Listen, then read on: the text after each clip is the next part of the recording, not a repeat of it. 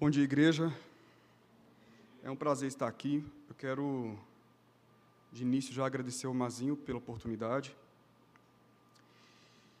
Ah, nesses últimos meses, a Igreja do Senhor Jesus tem pensado e repensado muito a respeito do, do sofrimento, da perseguição, do sofrimento. E eu parei para pensar um pouco a respeito disso à luz de 1 Pedro, no capítulo 4, versículo 12 ao versículo 19. Ah, o apóstolo, ele fala muito sobre perseguição, muito sobre provação, muito sobre sofrimento ali naquela carta em 1 Pedro, e hoje, nessa manhã, nós vamos pensar um pouco a respeito disso. Antes de ler o texto bíblico, eu quero compartilhar com vocês alguns dados históricos. Eu sou fã, amo história da igreja. Gosto muito de ler a respeito da história da igreja. E quando nós lemos a história da igreja, é, não sei se você é assim, mas eu fico fascinado, tocado profundamente, quando eu ouço histórias de pessoas, homens, mulheres, cristãos que foram perseguidos por causa de sua fé e mantiveram a fé, apesar de todos os obstáculos que se levantaram contra eles, e muitos entregaram a própria vida. O nome que é dado a esse grupo de pessoas eles são chamados de mártires, mártires da fé. Existem várias histórias, histórias emocionantes a respeito desses homens e mulheres que viveram a palavra de Deus de forma viva, poderosa, ao ponto de entregarem suas próprias vidas por amor ao Evangelho, a palavra do Senhor. Mas quando eu leio a história da igreja, eu não encontro apenas aqueles que foram fiéis, como também encontro aqueles que foram infiéis. O nome daqueles que abandonavam então a fé, que não conseguiam suportar a provação, que não conseguiam suportar o sofrimento, o nome deles, ou como eles eram chamados, eram de renegadores. Então, naquela época, no primeiro, segundo, terceiro século, nós encontramos os tais renegadores. Homens e mulheres que, mediante sofrimento, não suportavam e abandonavam tudo aquilo que eles diziam antes acreditar. E lendo um historiador que data meados de o segundo, terceiro século da igreja cristã, ele confessou, ele escreveu a respeito de irmãos que foram perseguidos lá na França no ano de 177 depois de Cristo. E eu vou ler agora o relato desse historiador e observe o que ele diz a respeito dessa perseguição e destes cristãos. Ele diz assim: Os que confessaram sua identidade cristã foram presos mediante a única acusação de serem cristãos, não sendo culpados de mais nada. Os renegadores foram detidos como homicidas e criminosos comuns, de modo que, ao contrário dos confessores, acabaram sendo duplamente punidos. O fardo dos confessores era aliviado pela alegria do martírio, pela esperança da promessa de Deus, é, pelo amor de Cristo e pela presença do Espírito do Pai. Os renegadores, por sua vez, ah, eram atormentados por sua consciência, a qual se refletia num semblante tão triste que era clara a diferença entre eles e os demais. Os renegadores, por sua vez, mal podiam erguer a cabeça, estavam abatidos, feios, cobertos de vergonha. Além disso, eram ridicularizados pelos pagãos como covardes, desprezíveis, assumindo o rótulo de homicidas, manchavam e mancharam um nome honroso, glorioso, vigoroso e inspirador da família. Fecha aspas. A igreja cristã, ela sofreu perseguições, foi marcada por lutas, e durante seu histórico nós podemos ver então homens que entraram na categoria de confessores, mártires, homens e mulheres que infelizmente entraram na categoria de renegadores. E a grande característica de um renegador é que ele não admite, ele não aceita o sofrimento. Ele não aceita o sofrimento. Os renegadores negavam o nome de Jesus quando eles ouviam o rugido das bestas feras. Os renegadores negavam o nome de Jesus quando eles viam caldeirões cheios de óleo quente, fervente, preparados para eles. Os renegadores negavam o Senhor Jesus quando eles viam os instrumentos de tortura sendo preparados para eles mesmos. Eles renegavam o nome de Jesus. Então eles preferiam viver um período pequeno aqui nessa terra em paz do que suportar a tristeza e o martírio. A tristeza de sentir o seu corpo padecendo. O tempo passa, a igreja do Senhor Jesus está espalhada pela, pela terra e aqui nós estamos. E eu me declaro, nós nos declaramos servos do Senhor Jesus. Nós nos declaramos homens, mulheres que amam o Senhor Jesus. Mas um dia nós seremos história. Um dia nossa fé será história de netos e bisnetos. E resta saber se a história que se contará a respeito da igreja de hoje, a respeito do crente, do fiel que sou hoje, resta saber se meu nome estará na lista dos confessores ou na lista dos renegadores. E é com base em tudo isso que eu quero convidar a igreja a abrir em 1 Pedro, capítulo 4, versículo 12 ao versículo 19. 1 Pedro, capítulo 4, versículo 12 ao versículo 19.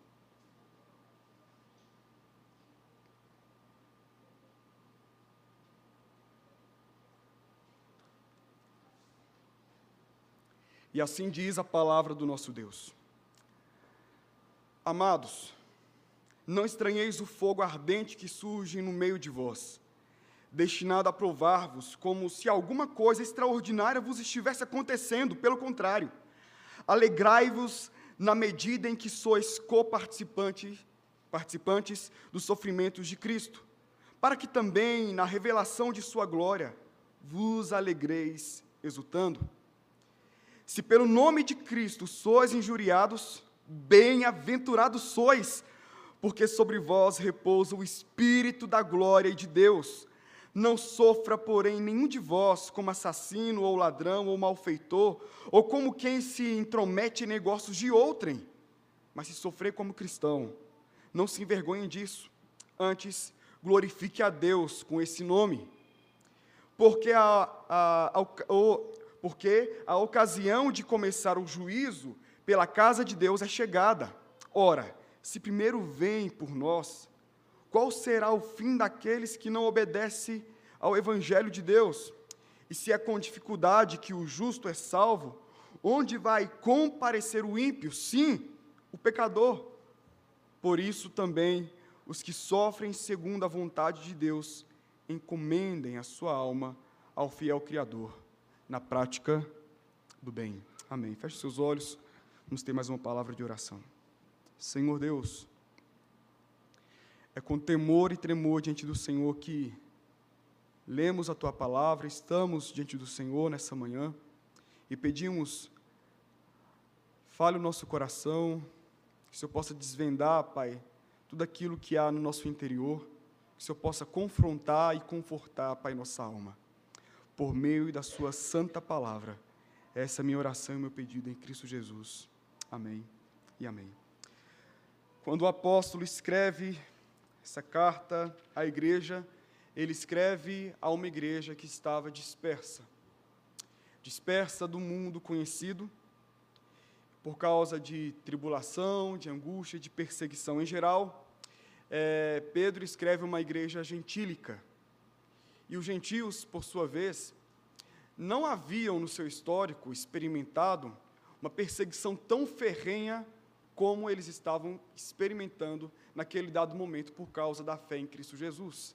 Os judeus sabiam no seu histórico que era perseguição, mas os gentios, de forma específica, porque antes viviam no contexto de politeísmo, não sabiam que era essa perseguição por causa de uma fé. Isso era algo novo para eles.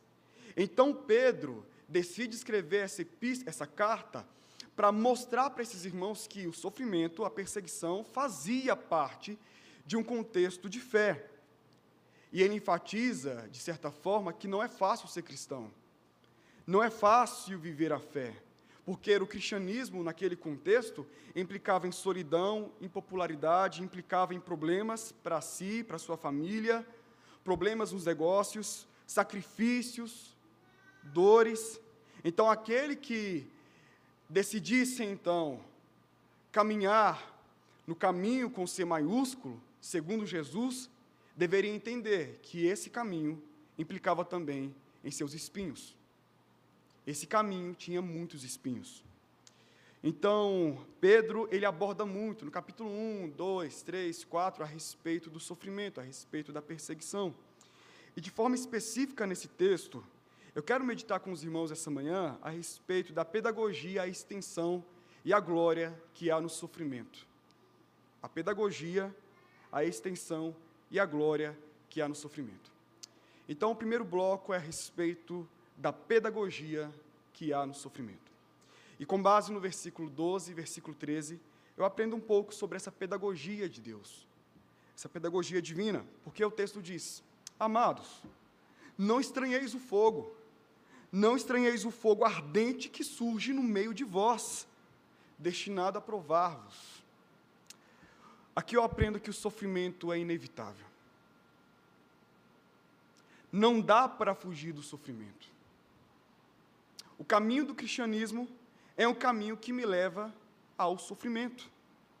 Amados, não estranheis o fogo ardente. Algumas versões traz a seguinte expressão: Amados, não fiquem admirados. Amados, não alarmeis com o incêndio que lava entre vós. Ou não fiqueis assombrados. Pedro está dizendo à igreja: vocês precisam entender que esse caminho inevitavelmente terá sofrimento. Pense comigo um soldado soldado que é chamado para uma batalha, que se prepara, arruma ali sua, toda a sua vestimenta, prepara toda a sua armadura e vai ao campo de batalha.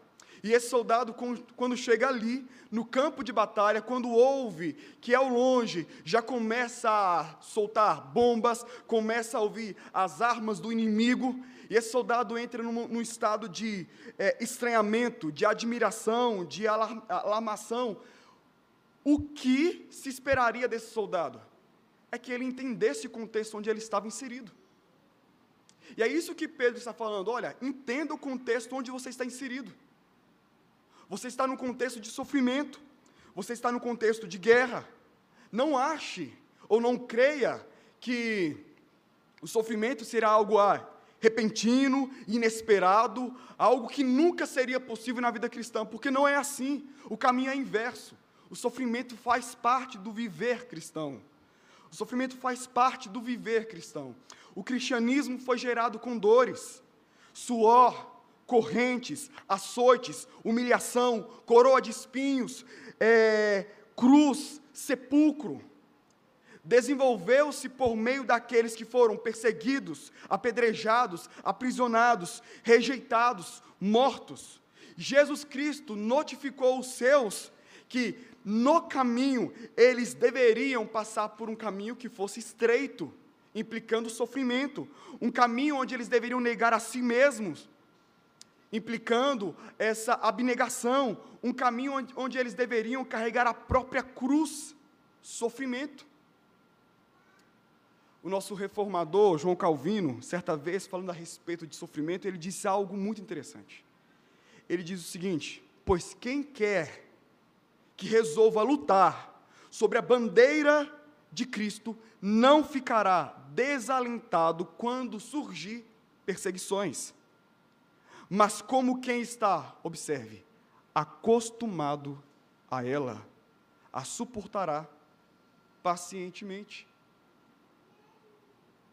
Portanto, para que tenhamos um estado mental bem preparado, para quando as ondas de perseguição nos arrebentarem, devemos, no devido tempo, habituar-nos, repito, atenção, habituar-nos a tais eventos mediante a contínua meditação sobre a cruz. Fecha aspas, João Calvino. Olha que interessante. Nós cristãos que seguimos o Cordeiro de Deus, Jesus Cristo, devemos nos acostumar, suportar pacientemente e habituar-nos a essa circunstância de perseguição, de angústia e sofrimento, mediante uma meditação contínua da cruz de Cristo. É por esse motivo que na igreja eu aprendo sobre Jesus, manhã, tarde e noite. Eu me deleito em Jesus. Eu olho para a cruz de Jesus e percebo que eu preciso carregar a minha. E isso implica sofrimento. Isso implica em dor, lágrimas. Meus queridos, acontece que no contexto de hoje, quando eu olho para esse cristianismo diluído com as filosofias desse mundo, eu aprendo de um cristianismo fácil, maleável, bom, Bom no sentido de que eu não terei sofrimento, eu não terei dor, tudo é rosa. E eu começo a acreditar nesse cristianismo que fala: o sofrimento não pertence aos filhos de Deus. Esse cristianismo que fala: sofrimento não pode ser permissão de Deus, mas atuação plena e independente do diabo. Sofrimento é característica daquele que está em pecado ou o sofrimento deve ser logo rejeitado por todo aquele que é filho de Deus. Por esse motivo, é ensinado sobre as palavras de ordem, sobre as orações de ordem a Deus, porque esse cristianismo, ele está totalmente em oposição à palavra de Deus que nos ensina. Há um sofrimento para todo aquele que declara ser Jesus o único Senhor. Então, nesse primeiro bloco, sobre a pedagogia do sofrimento, eu aprendo que o sofrimento é inevitável e também aprendo que o sofrimento é uma prova divina. Porque o texto do versículo 12 diz, diz: Não estranheis o fogo ardente que surge no meio de vós, destinado a provar-vos. Alguém destina esse fogo. Alguém permite esse fogo.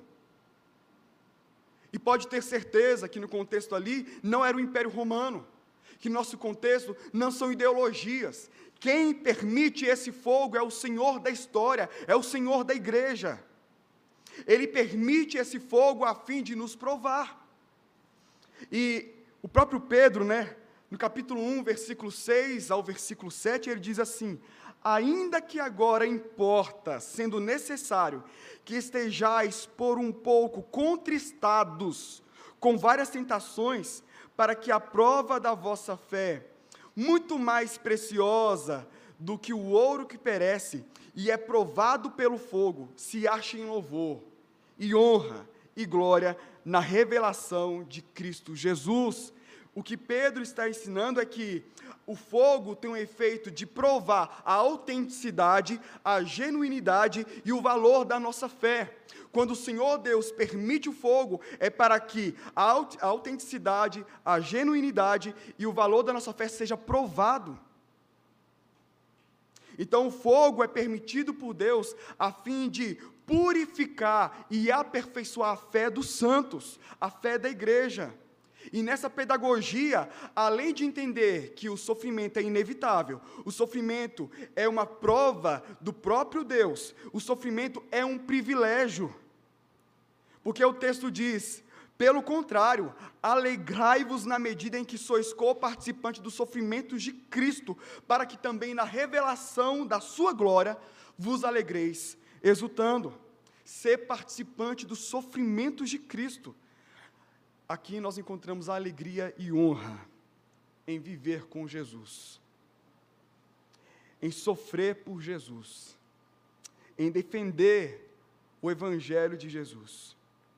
Não sofre aquele que é contemporâneo, pensa como, age igual ao mundo. Não sofre aquele que não tem disposição para sacrificar-se. Não sofre aquele sal que é insípido. Não sofre aquele que é luz ou que acha que é luz debaixo de uma cama. Sofre aquele que assume de fato e verdade o Evangelho. Essa é a pedagogia do sofrimento. Pedro está nos ensinando que o sofrimento é inevitável, o sofrimento é prova divina, o sofrimento é um privilégio. Enquanto o mundo canta por aí, é preciso saber viver. A palavra do Senhor está nos ensinando: é preciso saber morrer. Nós precisamos aprender a morrer, dia após dia, dia após dia. Porque aquele que se chama, se entende como cristão, dia após dia, carrega a sua própria cruz. E isso implica em sofrimento, implica em ser odiado pelo mundo. Nós encontramos também sobre a glória, a glória do sofrimento, a partir do versículo 14 ao versículo 16. E diz assim a palavra: Se pelo nome de Cristo sois injuriados, bem-aventurados sois, porque sobre vós repousa. Eu queria um, um copo d'água, por favor. Está aqui?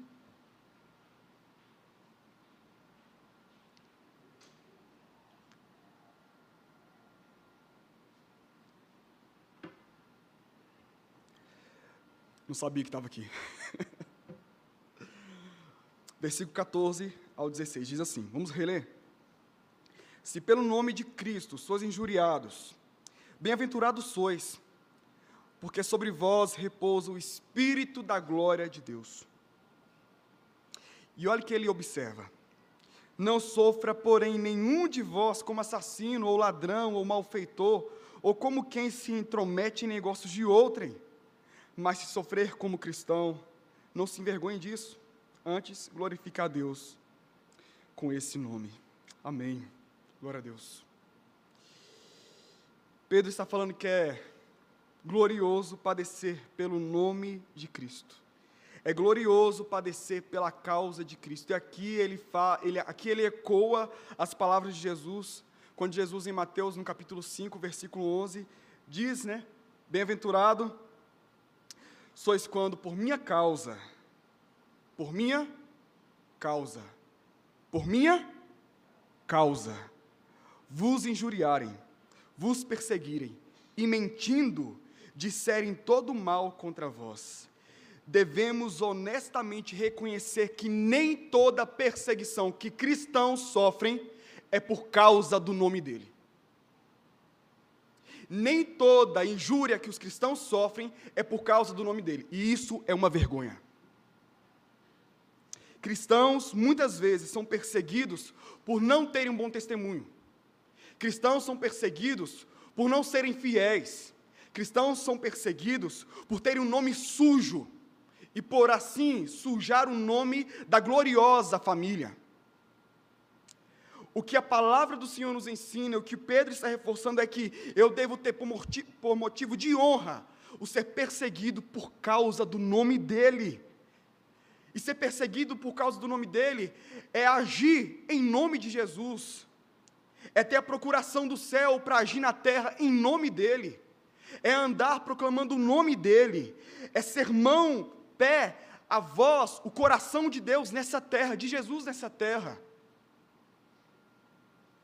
é agir como Jesus agiu, dizendo: Vais e não peques mais. Quem nunca pecou, que atire a primeira pedra. O que quer que vos faça, faça vós também, façais vós também. A minha casa é lugar de oração, é dizer como Cristo falou, ensinou. E o próprio Jesus nos alertou, dizendo: Se a mim me perseguiram, também a vós vos perseguirão. Eu não acredito nesse Cristo paz, amor e tolerância que é pregado por aí. Esse Jesus que é, é conveniente ao pecado. Esse Jesus que passa muitas vezes desapercebido. Porque eu misturo uma religião com uma filosofia, com uma ideologia que não traz um diferencial para o meu viver cristão. Eu não acredito nesse Cristo pregado por aí. É glorioso reconhecer que o sofrimento que eu vivo na pele é por causa de uma fidelidade ao nome de Jesus. E aqueles que padecem, aqueles que sofrem esse sofrimento, devem reconhecer que sobre eles repousará e repousa o Espírito da glória de Cristo. E eu quero, eu quero enfatizar esse termo repousa. Repousa no grego o termo repousa, implica numa revigoração física, um descanso, um alívio, sem que a adversidade tenha cessado. Enquanto eu estou sofrendo, enquanto está doendo, enquanto eu sinto sobre meus ombros, sobre minhas costas, ah, o inimigo batendo, flagelando, eu recebo de uma forma sobrenatural o repouso do Espírito Santo, me impulsionando a dizer: aqui permaneço, daqui não saio, nessa palavra permaneço, dessa palavra não vou negar e não vou abrir mão. Meus queridos, nós precisamos entender que enquanto há sofrimento, há glória. A glória de padecer pelo nome de Jesus, nome glorioso, e glória de receber o Espírito de Deus, que coloca em nós essa força que não é nossa, que não é minha, que não é tua, mas uma força que vem do alto, que vem dos céus, a força do Espírito Santo, o Espírito da glória e de Deus. E o ministério do Espírito Santo, ele é vigente. Nós somos uma igreja pneumática. Nós acreditamos que o Espírito ele fortalece a igreja dele hoje. Se a igreja está em pé, porque o Espírito está atuando. Se a igreja consegue caminhar, porque o Espírito está atuando. Se eu consigo hoje um pouco ser fiel, é porque o Espírito ainda me fortalece. Porque a igreja do passado, a igreja do presente, a igreja do futuro, essa igreja, ela é sustentada pela operação contínua desse Espírito dele, o Espírito de Deus. Ele é o Espírito Consolador, Ele é o Espírito da verdade, Ele é o Espírito da glória, Ele é o Espírito de Deus que está sobre a igreja, que está entre nós, que está sobre nós. A igreja cristã foi trancafiada, amedrontada, depois que o Espírito Santo desceu sobre ela e se tornou ousada, corajosa no mundo hostil. Pedro e os apóstolos testemunharam, o texto diz, pelo poder do Espírito e sofreram em nome de Jesus pela atuação do Espírito. Estevão, enquanto discursava, o texto diz que ele estava cheio do Espírito, diácono, homem cheio do Espírito, e enquanto ele sofria as pedradas, o texto diz, ele estava cheio do Espírito. Que poder é esse? Que consolo é esse? Que paz é essa? É paz que o mundo não pode dar.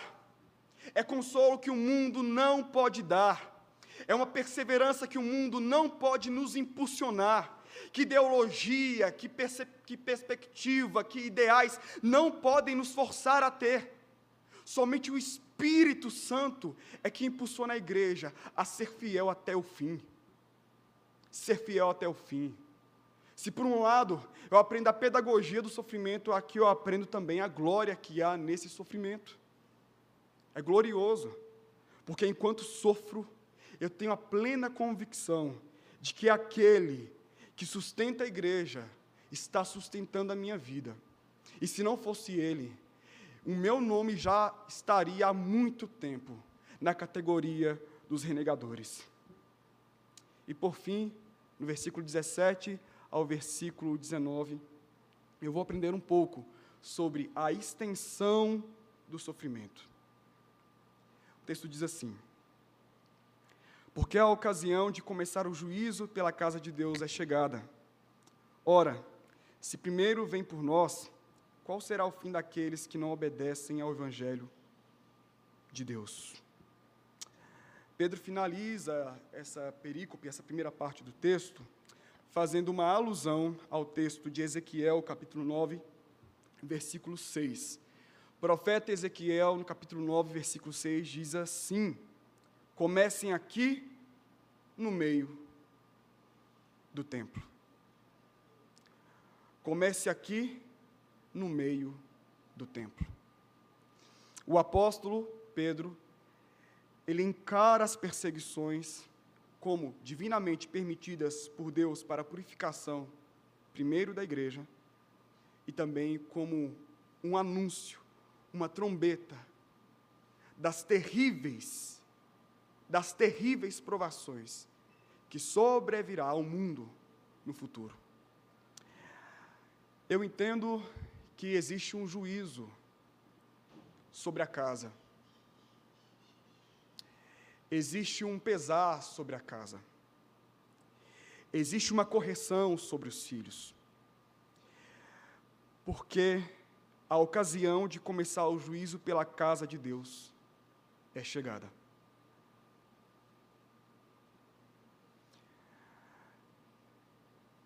Não dá, irmãos, para acreditar que o Senhor fechará os olhos diante dos nossos pecados.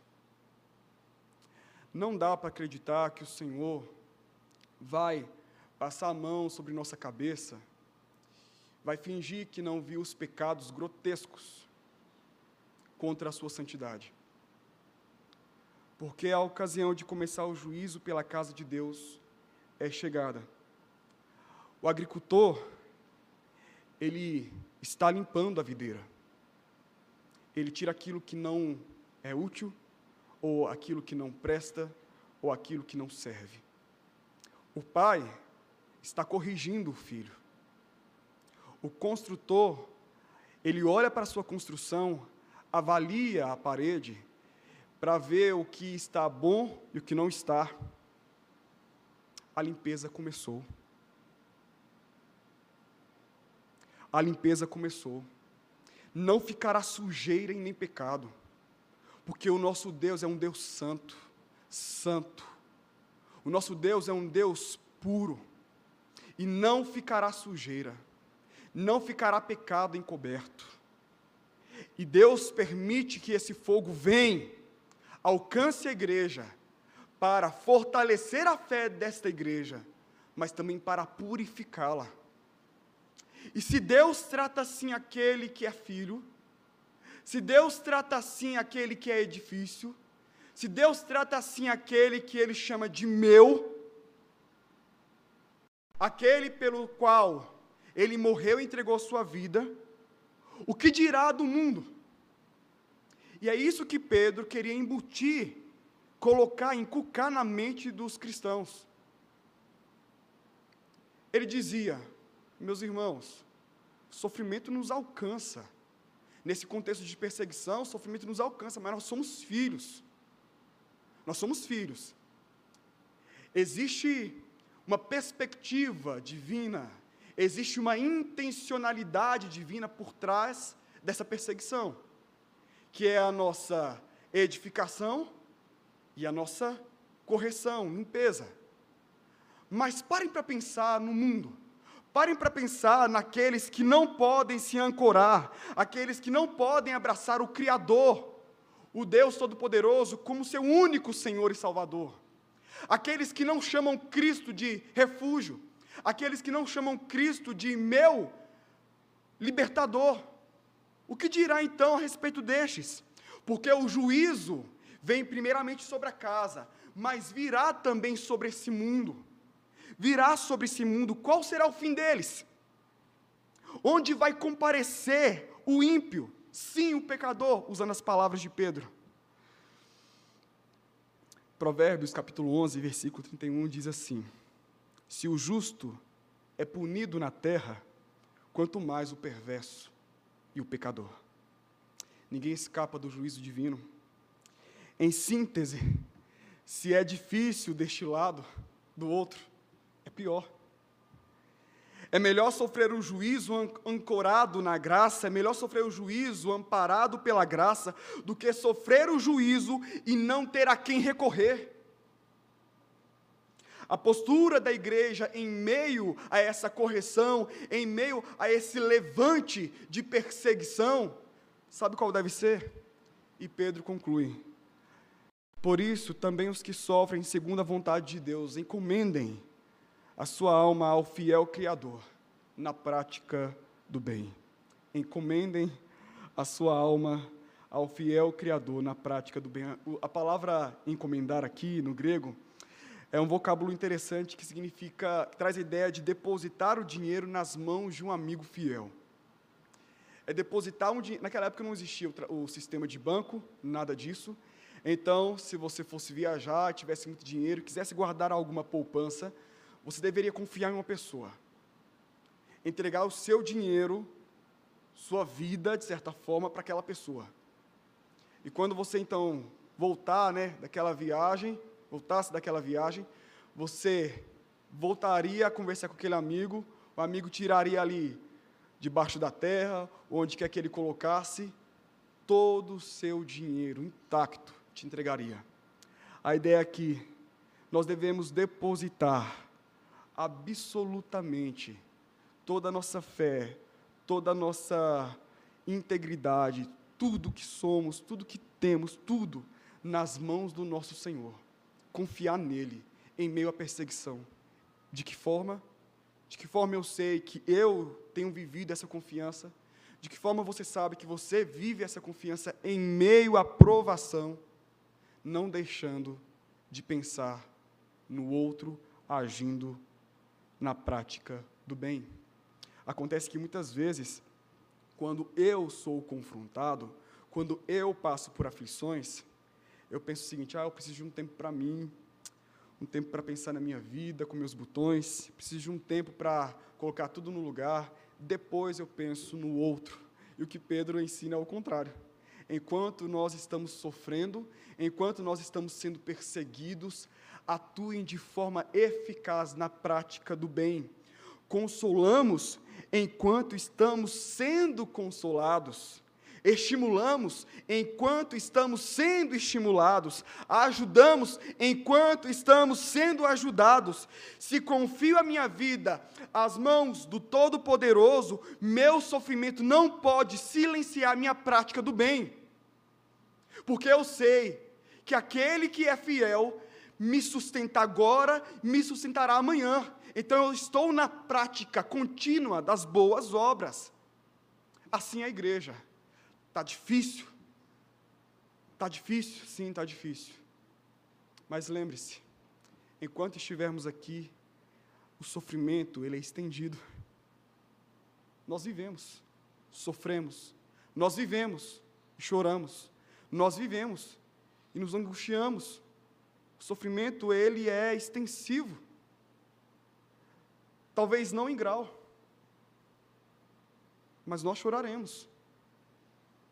E enquanto sofro, eu devo atuar na confiança de que aquele que me chamou me sustenta de forma profunda, poderosa e imensa.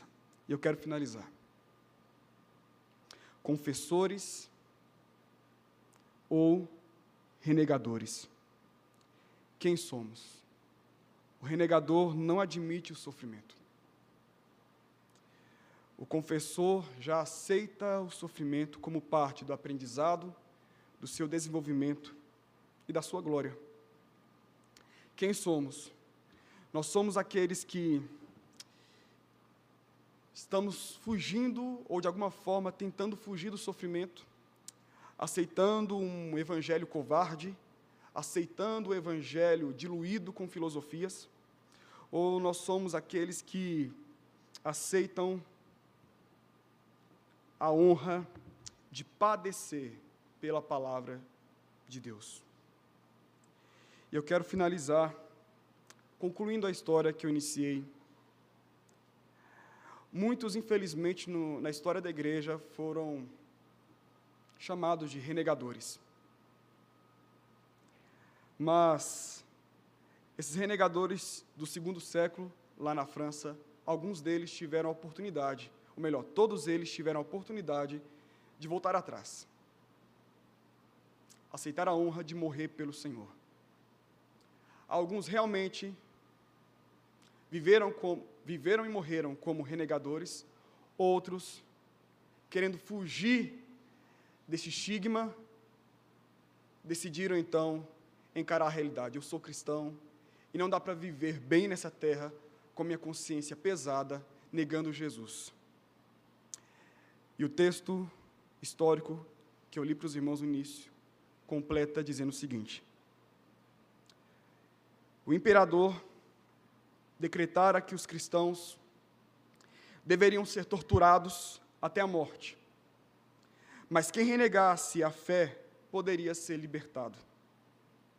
Assim, no início do festival em Leão, que atraía grande multidão, pois compareciam representantes de todas as tribos, o governador intimou os abençoados mártires a se reunirem perante a tribuna para os exibir à multidão. A todos os que pareciam ter cidadania humana, é, romana, decapitava. Os demais, ele lançava às feras. Cristo, porém, foi por demais glorificado quando aqueles que de início o havia renegado passaram de repente a confessá-lo para a surpresa dos pagãos. Os renegadores foram examinados um a um, como se fossem libertados, mas confessaram a Cristo e passaram a engrossar as fileiras dos mártires. Amém. Oh Deus, eu quero viver essa realidade, quero mesmo.